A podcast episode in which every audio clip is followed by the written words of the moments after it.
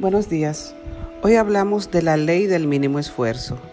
Todo lo hemos vivido alguna vez, cuando éramos principiantes en un proyecto que hemos tenido. Y a veces nos damos cuenta de que hacemos lo mínimo para todo lo que siga funcionando en nuestras vidas. Aceptémoslos. Los seres humanos somos cómodos por naturaleza.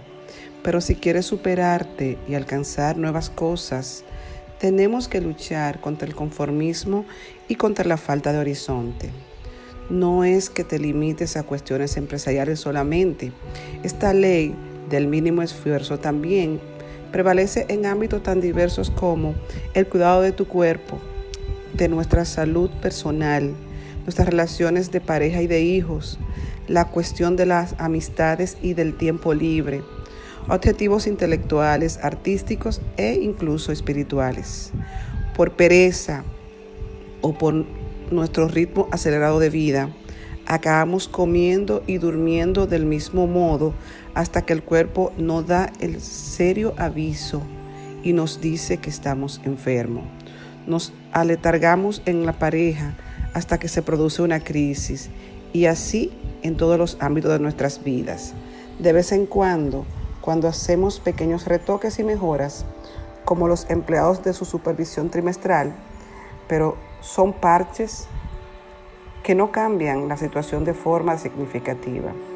No siempre es cuestión de vagancia, a veces simplemente estamos ocupados en mantener aquello a lo que nos hemos dedicado tanto tiempo en construir y no, no nos queda tiempo ni energía para llevarlo al siguiente nivel. O quizá es que no da miedo el verdadero cambio.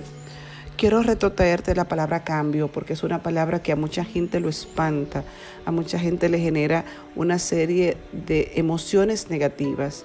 Y la palabra cambio es algo a lo que debemos acostumbrarnos si de verdad tú deseas conectar con tu verdadero propósito de vida.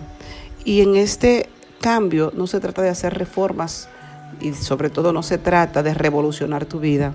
Simplemente se trata de hacer pequeñas modificaciones a pequeños hábitos, diríamos nano hábitos. Un pequeño movimiento que signifique un pequeño cambio que poco a poco se va a constituir en un nuevo estilo de vida. Te invito a familiarizarte con la palabra cambio y a sentirte cómodo con las nuevas experiencias que lleguen a tu vida. La única manera de conseguir que pase algo diferente en tu vida es haciendo algo diferente.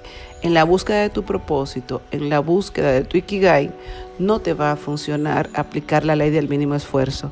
Te va a funcionar dar la milla extra, porque tu vida lo vale, porque tú eres la persona más importante de tu vida y porque tú debes dedicarte a ti mismo el valor más importante que tienes, tiempo.